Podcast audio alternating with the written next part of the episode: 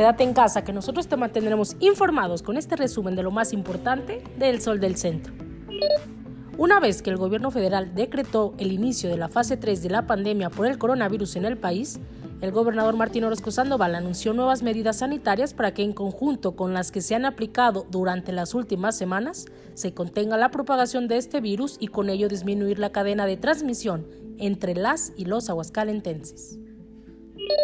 Con motivo de la declaración de fase 3 de la emergencia sanitaria por el COVID-19 que realizó el Gobierno de México, la Secretaría de Seguridad Pública del municipio de Aguascalientes refuerza las acciones de prevención que ha venido implementando para evitar la propagación del virus. En los próximos días se pondrá en marcha en la capital del estado la Policía Rosa, especializada en atención a casos de violencia de género y agresiones contra las mujeres de Aguascalientes. Contarán con nuevas patrullas y protocolos de acción que permitan disminuir esto, este tipo de agresiones.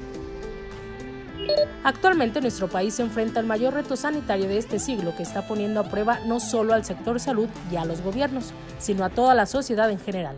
Es por ello que resulta urgente ofrecer soluciones efectivas que garanticen la óptima atención de los pacientes con COVID-19. Así lo dio a conocer el senador por Aguascalientes, Toño Martín del Campo.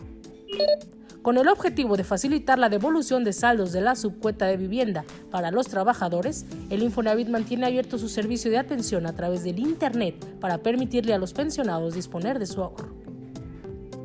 En información policiaca, un sujeto de 23 años de edad que junto a otros dos pretendió asaltar a un elemento de la policía municipal al que previamente golpearon y pretendieron lesionar con una navaja, perdió la vida luego de recibir un balazo.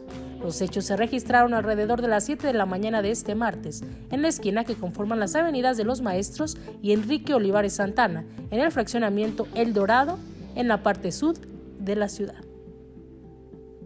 Y en los deportes, en rueda de prensa celebrada la mañana de este martes, el subsecretario de Salud a nivel federal, Hugo López Gatel, aseguró que la fase 3 de la contingencia por la pandemia del COVID-19 ya comenzó. Es por eso que el deporte continúa en paro para evitar más contagios por esta enfermedad.